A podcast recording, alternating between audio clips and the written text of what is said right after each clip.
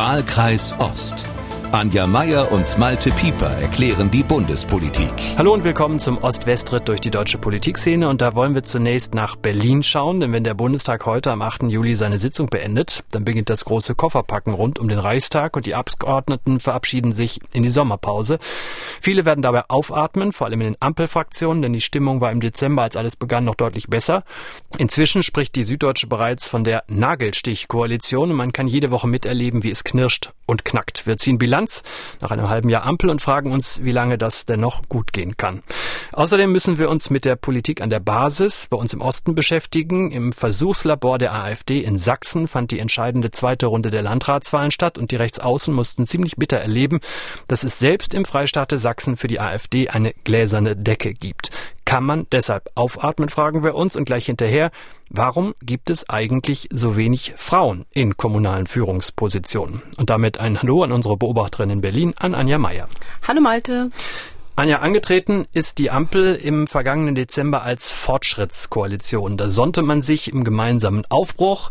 Jetzt ein halbes Jahr später, einen Krieg weiter, ist davon nicht mehr allzu viel über. Und man droht in den Mühen der Ebene zu versanden, oder? Naja, also Mühen der Ebene würde ich jetzt, so würde ich das glaube ich nicht formulieren. Also Ebene klingt ja so ein bisschen nach Langeweile und genau das Gegenteil ist der Fall, ja. Aber also wir erinnern uns, kaum war Merkel weg, also kaum war Scholz da, hat Putin in die Ukraine angegriffen. Naja, aber man muss schon sagen, du hast schon recht. Also SPD, Grüne und FDP, das läuft so lala. Aber es läuft. Also die Süddeutsche spricht ja in ihrer Analyse von einer ernsten Beziehungskrise. Es knirscht, es knackt, es nervt, schreibt der Kollege, vor allem zwischen Gelb und Grün. Und schreibt dann weiter, wie eine mühselige Zweckehe. Siehst du das ähnlich? Ja, das muss ich sagen, das habe ich von Anfang an so gesehen. Also und ich glaube, das sehen auch die Beteiligten dieser Ehe so. Also die Grünen wollten ja eigentlich mit der Union regieren, wenn wir uns mal daran erinnern eigentlich. Also haben sie nicht gesagt im Wahlkampf, aber das glaube ich, das kann man schon so sagen. Ja, wichtige Teile der Grünen, sagen wir es mal wichtige so. Teile der Grünen und auch wichtige Teile der Union, die jetzt nicht mehr so das Sagen haben, muss man auch sagen. Aber die FDP wollte auch gerne mit der Union regieren, ja. Und die SPD musste dann die FDP ins Boot holen, um überhaupt regieren zu können. Also insofern äh, war das von Anfang an eine zweckmäßige Verbindung. Aber ja, also du hast recht, es läuft nicht berauschend. Also vor allem aus meiner Sicht, weil die FDP einfach nicht tritt fast. Naja, Misstrauen Misstrauen ist ja das eine in so, so einer Koalition. Das äh, andere ist ja auch, wie man so ein Bündnis führt. Hören wir doch mal, wie der Kollege Robin Alexander von der Welt das Ganze beschreibt. Die Regierung hat sowieso einen Stil, der nicht ganz parlamentsfreundlich ist. Also wenn man sich anguckt, die haben ja in den letzten Tagen zum Beispiel diese ganzen Gesetze gemacht, wie wird die Energieversorgung neu aufgebaut. 600 Seiten. Und teilweise haben die Abgeordneten die morgens gekriegt und mussten die abends beschließen. Und Änderungen kamen mittendrin. Also das ist jetzt nicht so, dass man sagt, im Parlament ist eine Wahnsinnskompetenz und wir als Regierung ziehen uns die, sondern es ist eher so, das hauen wir da schnell durch, damit die nicht im Weg sind. Anja, was hörst du von den Abgeordneten? Teilen die diesen Eindruck von Robin Alexander? Ja, also diese Geschichte, die Robin Alexander erzählt, die habe ich auch gehört, sogar mit noch weniger Zeit. Also irgendwie so eine halbe Stunde, mal schnell so ein Pack Papier hingeknallt und so hopp hopp, ja. Und das lassen sich die Abgeordneten natürlich nicht gefallen. Also und äh, also ganz klar, da muss die Regierung mehr Respekt zeigen. Das ist doch völlig klar, ja. Aber liegt es nur an der, dass man sich nicht traut oder dass man den Abgeordneten nicht traut aus Rot, Gelb, Grün, äh, mhm. weil ich meine, solche Hauruck-Aktionen haben wir in den letzten zehn Jahren ja häufiger gesehen, wenn es ja, brenzlig geworden Merkel ist. Eigentlich, das ist Merkel-Style und das ist das, was äh, worauf die Union muss man jetzt auch mal sagen extrem allergisch reagiert. Umso dümmer von der Ampelkoalition, sich so zu verhalten. Also das war ja gerade das. Aber das ist doch absurd. Die Union mhm. hat es doch selber gemacht, ja. Ja, sie hat es selber gemacht. Aber jetzt haben sie einen neuen Vorsitzenden und einen neuen Fraktionsvorsitzenden und sind äh, führende Oppositionspartei und äh, wollen sich wollen sich nicht, ich sag's mal so deutlich, verarschen lassen. Also, Aber die Hütte brennt doch auch. Äh, mhm. wir, wir, kriegen immer weniger Gas. Vielleicht, wer weiß, wer sich diesen Podcast jetzt wann anhört, vielleicht ist dann schon gar keins mehr in der russischen Leitung drin. Das heißt, es muss doch so schnell wie möglich etwas passieren. Da ist es doch verständlich, wenn man sagt, jetzt zack, zack, zack, zack, wir müssen das jetzt durchpeitschen vor der Sommerpause, mhm. muss es gesetzt werden, oder mhm. nicht? Ja, ich habe diese Woche äh, mit Jens Spahn darüber gesprochen. Der ist ja äh, jetzt Fraktionsvize und äh, der energiepolitische Fachmann der Fraktion eigentlich, der Sprecher. Und der hat gesagt, dass sie sich nicht verweigern. Also es ist eher wirklich eine Frage des Stils. Also, weil ich habe nämlich auch gesagt, sie machen hier einfach immer nur so Opposition um der Opposition willen. Mögen die Wähler das? Meinen sie das? Also wir haben ja bald noch eine Landtagswahl. Finden die Leute das gut? Und er sagt, nee, so ist es nicht. Wir gehen eigentlich mit und wir respektieren auch, wenn die Bundesregierung sich mal korrigiert, wenn sie mal irgendwie nochmal die Richtung ändert. Aber wir sind in die Opposition und natürlich, wir kritisieren, äh, was die Regierung falsch macht. Das ist unser Job und da hat er natürlich auch recht. Also, und sowas eben wie packen Papier hinknallen und sagen hopp hopp, das funktioniert nicht. Das äh, völlig, völlig zu Recht. Also das muss man schon sagen, ja. Aber wie ernst zu nehmen sind denn diese Beteuerungen von Jens Spahn? Also ich meine, Friedrich Merz ist angetreten mit aber Karacho dagegen. Ich kann mir das jetzt ehrlich gesagt nicht so vorstellen, dass ja. es der geschmeidige Unterstützerkurs ja, der Regierung wird. Eine super Frage, ja genau. Also das ist ja, man erkennt ja jetzt langsam so ein Muster, wie, wie die Opposition arbeitet. Und sie gibt sich staatstragend. Also sie, äh, äh, Merz geht im Parlament nach vorne, sagt, Leute, natürlich, ich meine, da ist Krieg, wir haben einen gemeinsamen Gegner, wir haben eine Krise, die uns alle betrifft, äh, auf uns könnt ihr zählen. Und dann kommen die Details. Aber kommt dann. Dann kommt so ein Aber. Aber da gehen wir nicht mit und das wollen wir nicht. Und natürlich wollen wir nicht, dass diese 100 Milliarden Aufrüstung zum Beispiel in feministische Außenpolitik gesteckt werden. Also dann kommen diese Abers, Abers und das ist, also das ist klassische Oppositionspolitik, die Regierung vorführen bei den Details. Ist das genau der Punkt, dass wir es nicht mehr gewohnt sind? Also dass so eine Opposition knallharten Oppositionsjob macht, weil mhm. durch die ganzen Jahre der großen Koalition gab es nicht so eine richtige Opposition, zumindest keine in der mhm. Größe, wie die Union das jetzt ist. Also ist es was völlig Normales, was der, was der März mhm. da jetzt macht? Oder muss die Union sich auch mal wieder einrenken in dieser Rolle und überzieht halt in alle Richtungen mal? Naja, sagen wir mal so, ich würde sagen, die Union äh, probiert sich aus und ich merke es ja selber, ich habe ja auch all die Jahre nicht mehr erlebt, dass jemand nach vorne geht und sagt, so nicht und also so wirklich Schach spielt mit der Regierung. Und da müssen wir uns dran gewöhnen, aber falsch finde ich es nicht. Schauen wir mal auf die einzelnen Akteure. Also für die Grünen läuft es im Moment wie geschnitten Brot. Landtagswahlen in Schleswig-Holstein, Nordrhein-Westfalen überzeugend gewonnen. Kiel und Düsseldorf jetzt schwarz-grün. In den Umfragen im Bund haben die Grünen die SPD wieder überflügelt, konnte man jetzt auch im ARD Deutschland Trend sehen. Die beliebtesten Politiker kommen von den Grünen, Außenministerin Baerbock, Wirtschaftsminister Habeck. Und während die Sozialdemokraten ja wenigstens so zur Beruhigung den Kanzler haben und damit die Richtlinienkompetenz äh, der Politik, scheinen ja vor allem die Liberalen ziemlich nervös zu werden. Hm. Vor ein paar Tagen klare Ansage vom, wenn man so will, Bräutigam dieser Woche von äh, FDP-Parteichef und Finanzminister Christian Lindner. In der Koalition gibt es natürlich Meinungsverschiedenheiten. Da gibt es manche, die wollen die Schuldenbremse aufweichen. Und da kann ich nur sagen, das mache ich ohne Not nicht. Wir müssen raus aus den Schulden. Das ist ein Beitrag des Staates, die Inflation zu bekämpfen. Und zum anderen gibt es natürlich bei SPD und Grünen immer die Forderung nach äh, höheren Steuern. Da sage ich nein. Warum kürzen wir nicht einmal bei Ausgaben und machen den Staat schlanker? Äh, dass es Unterschiede in der Politik gibt, ist in der Demokratie eine Bereicherung. Das war wieder Prosa von Christian Lindner. Unterschiede in der Politik ist eine Bereicherung. Hm. Äh, welches Spiel spielt der da? Das klingt für mich wieder so wie schon bei den Koalitionsverhandlungen. Ich mache ganz klar, was ich will. Damals Finanzminister, alles andere, da könnte er über, hm. also und jetzt gibt er schon wieder die Vorlage und sagt, äh, keine Schulden, äh, Schuldenbremse bleibt, zack, entweder ihr richtet euch daran aus oder nicht. Kann das klappen?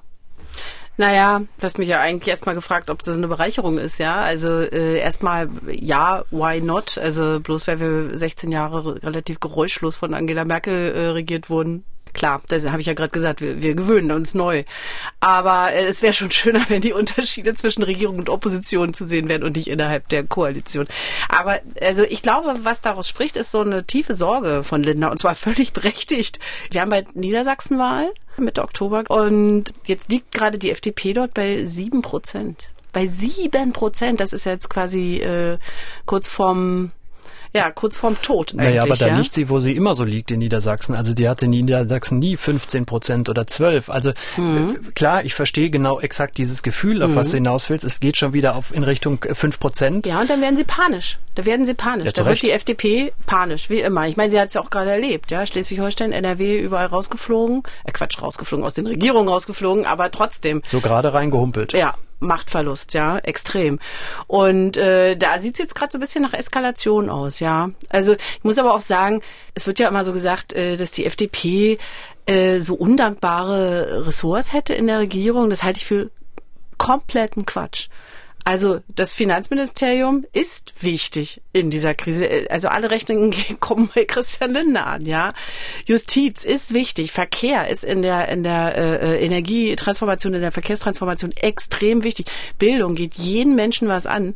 Ich habe eher das Gefühl, dass die einfach so mit sich selbst gerade beschäftigt sind, dass die es nicht schaffen, diese Ressource zum Glänzen zu bringen. Und das kannst du, das kannst du. Sie machen es einfach nicht. Aber man muss ja auch sagen, die FDP hatte den weitesten Weg. Also sie hat auch ja. am meisten meisten geleistet für diese Koalition. Sie ist ins andere Lager gesprungen. Mhm. Sie hat einen Teil ihrer Wähler de facto vor den Kopf gestoßen, ja. weil man sieht ja auch in allen Umfragen, wie zufrieden mhm. sind sie mit der Regierung. Da mhm. sind die rot-grünen Anhänger zufrieden, die FDP-Anhänger und die Unionsanhänger nicht. Mhm. Also die FDP hatte es auch am weitesten, am schwierigsten. Das heißt, ja, aber es kann, doch kein, kann doch nicht der Grund sein, dass du irgendwie alles blockierst. Das Nein, kann aber, es nicht sein. Aber muss man also nicht entweder du bist im Team oder nicht. Ja, ich verstehe es ja. Aber ist es richtig? Nein. Also das, ich, ich verstehe schon, also, aber man kann doch nicht ständig über erlittene Schmerzen reden. Du hast dich entschieden und dann gehst du das jetzt mal mit. So. Und du kannst dich auch in einer Koalition äh, zum Beispiel durch gute Arbeit profilieren. Also du musst nicht ständig irgendwie den Bremsklotz spielen. Und man merkt ja auch, also es kriege ich ja so mit, ja, dass äh, viele Leute von den Grünen und der SPD auch äh, wirklich durchaus mit Sorge auf die FDP gucken. Die wollen, dass die Erfolge haben und vorzeigbare Erfolge haben. Aber die fangen an, sich immer mehr mit sich selbst zu beschäftigen und anderen die Schuld dafür zu geben. Und das ist einfach verheerend. Man hat es ja bei der CDU gesehen, was das, wohin das führt. Schauen wir auf den Kanzler. Bei Olaf Scholz fragt man sich ja zuweilen auch, was den so reitet, insbesondere bei Pressekonferenzen, wenn er dann Fragen gestellt bekommt, die ihm nicht zu passen scheinen. Jüngstes Beispiel nach dem G7-Gipfel, Schauplatz eine Bergwiese vor Schloss Elmau bei Garmisch-Partenkirchen. Nach drei Tagen im Kreis der Führer der westlichen Welt zieht Scholz sein Abschlussresümee und wird dann von einer ausländischen Kollegin das Folgende gefragt. Herr Bundeskanzler, die G7 haben, äh, bekannten sich sehr ausdrücklich zu den Sicherheitsgarantien für die Ukraine auch nach nach dem Krieg. Könnten Sie konkretisieren, welche Sicherheitsgarantien das sind? Ja. Könnte ich.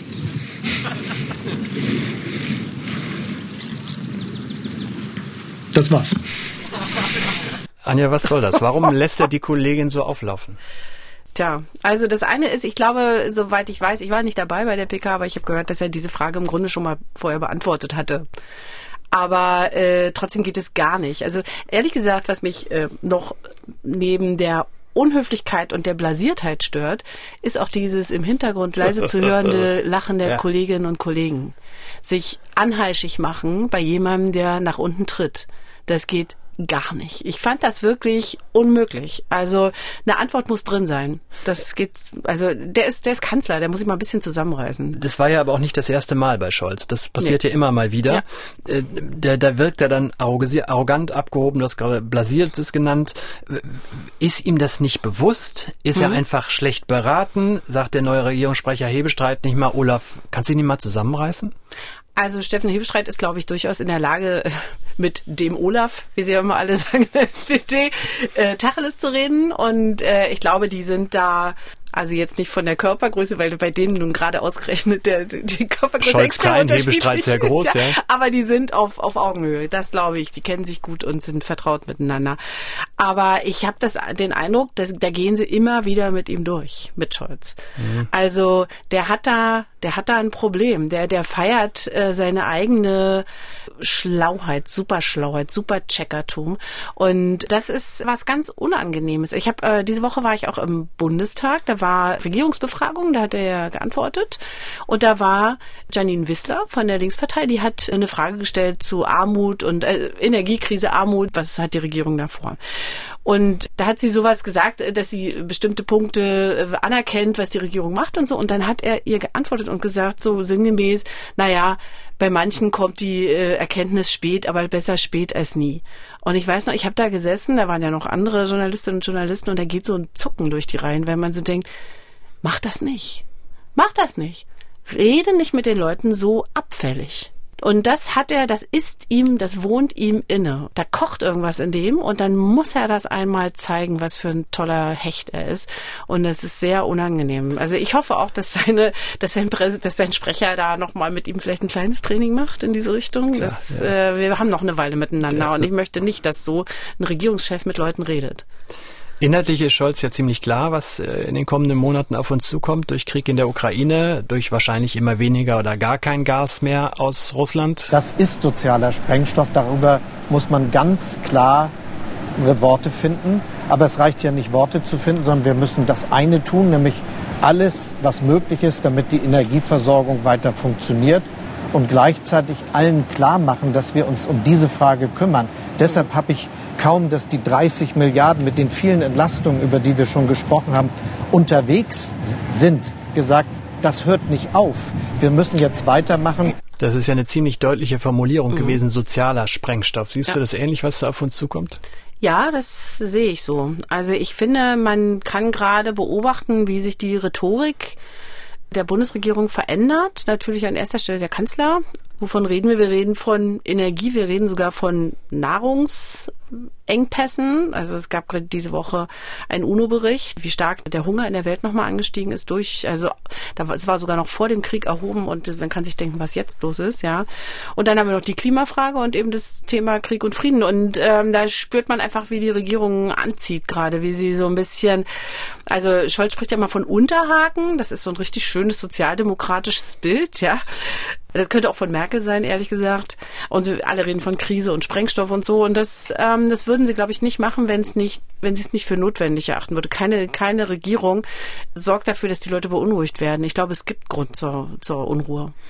Lass uns hier mal einen Schnitt machen und speziell bei uns auf den Osten schauen. Die einstige Ostpartei, die Linke, ist irgendwo im Nirvana unter fünf Prozent äh, angekommen, bekabelt sich gerade neu. Die andere, die neue Ostpartei, die AfD, hat einen ziemlichen Dämpfer bekommen. Erst zerlegt sie sich auf offener Bühne, demontiert ihre gerade erst gewählten Parteichefs Kruppalla und Weidel beim Bundesparteitag in Riesa. Und dann bekommt sie am vergangenen Sonntag vorgeführt, dass auch ihre Bäume nicht in den Himmel wachsen, nicht mal in ihrem Stammland Sachsen, kann sie in Regierungsämter vordringen, kann anders als vorher lautstark rausposaunt kein Landratsamt gewinnen. Und auch in keinem Landkreis kommt die AfD auch nur in die Nähe der 40-Prozent-Marke.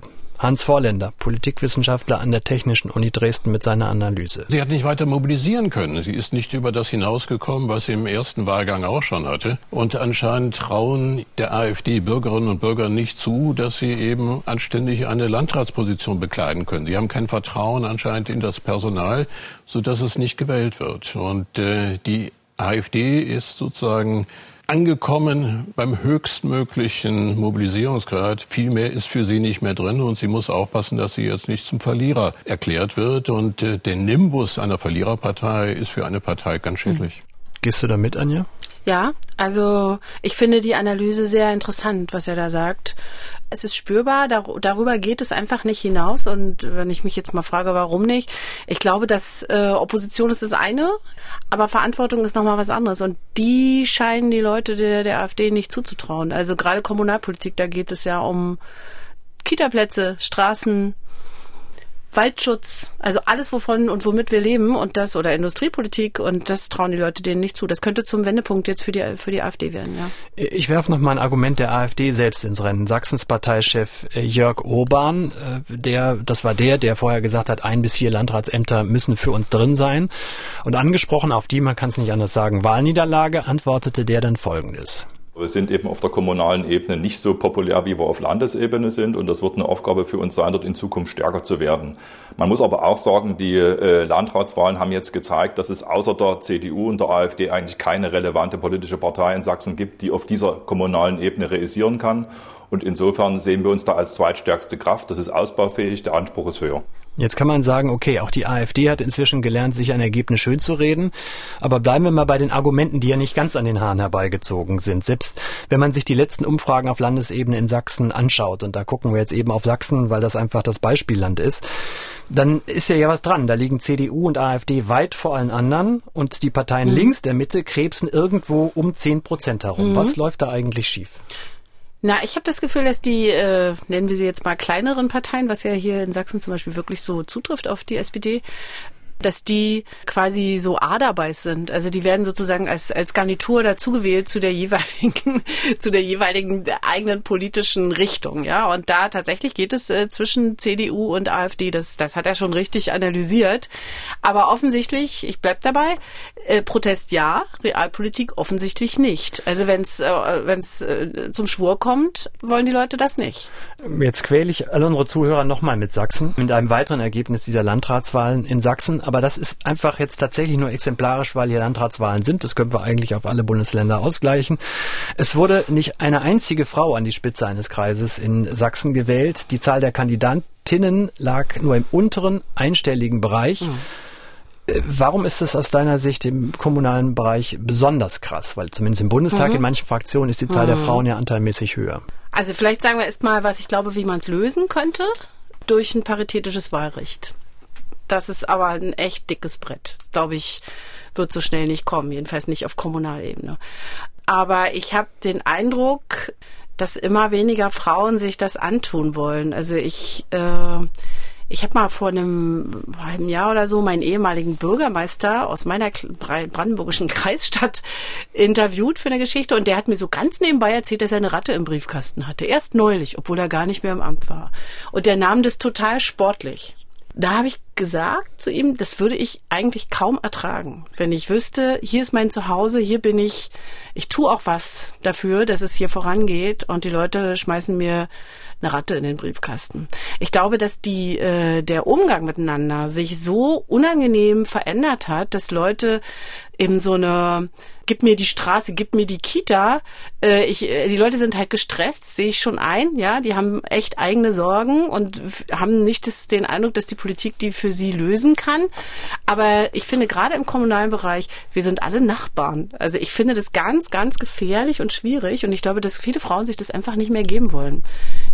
Ja, das ist so mein Eindruck. Also, dass Frauen noch stärker abgeschreckt sind von dem harten Ton, der da herrscht. Das wäre jetzt gerade meine Erwiderung gewesen. Also Männer ertragen die Ratte im Briefkasten noch länger als Frauen. Die sagen von vornherein gleich, ich, glaube, ich will Männer, mich darauf Männer nicht einlassen. leiden darunter genauso, das meine ich nicht. Ich habe, sie haben vielleicht nur andere Bewältigungsstrategien dafür.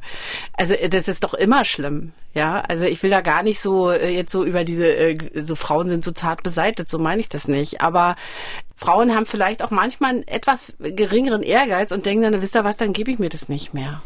Da mache ich was Schönes in einem Verein wir haben ja öfter an der Stelle schon mal über Frauen in der Politik ähm, gesprochen. Und ähm, es gab neulich auch dazu äh, eine Diskussion. Da wurde Anita Maas auch gefragt. Sie ist Bürgermeisterin seit 2005 von Lommatsch, knapp 5000 Einwohner vor den Toren von Meißen, 46 Jahre alt, im Nebenberuf unter anderem sächsische Landesvorsitzende der FDP. Also Frau Maas sagt, naja, einerseits müssen wir Frauen uns den Schuh auch anziehen, weil wir selber zuweilen einfach viel zu kritisch mit uns selbst sind. Äh, der Mann geht einfach vor und macht es und wir äh, begutachten uns immer selbst und denken, Hauptsache, wir machen keinen Fehler. Aber dass man eben nicht mit diesem Perfektionismus, der uns so ein bisschen eigen ist als Frauen, in die Politik geht. Und mir war immer klar, ich muss mich teilen. Um ein ganzer Mensch zu sein, muss ich von all den Dingen, die ich gerne machen möchte, kann ich diese kleinen Dinge nicht zu 100 Prozent machen. Na, also ich kann nicht zu 100 Prozent Familie machen. Ich habe kein Hobby. Ich habe, ich sag mal, das Ganze auch irgendwo zu Lasten meiner eigenen Person und man achtet immer so wahnsinnig Work-Life-Balance und sowas. Ich hatte halt andere äh, Dinge, die mir wichtig waren. Also ich musste mich immer aufteilen und auch für meine Kinder war das klar. Sie haben die Mutti ganz, wenn sie da ist. Darauf habe ich Wert gelegt. Aber die Mutti ist eben nicht immer da das ist ja eine ganze Latte, was sie da äh, mhm. aufzählt. Ähm, ich will nicht fragen, hat sie recht? Natürlich hat sie recht, aber wie mhm. geht man da? Da muss man muss es schon sehr wollen, mit anderen Worten, so wie sie ihre Jobbeschreibung gerade gemacht hat. Also von Freude höre ich da nicht viel, muss man sagen. Also, sie war dabei sehr fröhlich. Ja, klingt sehr sympathisch. Also äh, das meine ich jetzt gar nicht, aber es klingt nach wahnsinniger Anstrengung. Das kann man schon, glaube ich, sagen. Aber naja, was sagt sie denn da? Also sie sagt, sie muss sich teilen. Und beim Thema Teilen fällt mir eigentlich die gute alte Gleichberechtigung ein. Also da muss sich dann die Mutti und der Vati müssen sich dann eben teilen. Also das könnten Frauen, glaube ich, mehr stärker einfordern, ja, dass sie quasi in ihrer Partnerschaft da sich die Verantwortung teilen. Naja, und dann brauchst du Strukturen. Um, also ich meine, das ist ja egal ob du es hauptberuflich machst oder nebenberuflich nach Feier, wenn du Feierabendpolitikerin bist, du, du musst äh, Strukturen dafür haben, dass du es überhaupt machen kannst. Es kann nicht sein, dass nur sozusagen alte Leute wie ich, die irgendwie mit deren Kinder erwachsen sind, irgendwie Politik machen und die Geschicke lenken. Auch Leute, die mitten, also die in der Familienphase sind, müssen daran, ja. Und naja, was brauchen wir dafür? Äh, Hort, Kita, das ganze, das ganze Besteck und Teilzeit und Doppelspitzen für die Erwachsenen, würde ich mal sagen. Neben Anita Maas, der Bürgermeisterin von Lommatsch und FDP-Vorsitzenden, saß in der Diskussion Petra Köpping, die ist jetzt sächsische Gesundheitsministerin, Sozialdemokratin, fast 20 Jahre älter als äh, Frau Maas. Und Petra Köpping war die letzte Landrätin in äh, Sachsen bis 2008. Und sie sagt, Frauen dürfen es sich aber auch nicht so einfach machen, denn, sagt sie, die Rahmenbedingungen sind halt oft so, wie sie sind, aber da kann man ja was machen. Wenn Sie Bürgermeisterin oder auch Landrätin sind, dann können Sie nämlich selber auch einteilen, ob Sie am Freitagnachmittag eine Sitzung einberufen oder ob Sie sagen, nee, die mhm. Zeit brauche ich jetzt. Genau. Und das habe ich gemacht.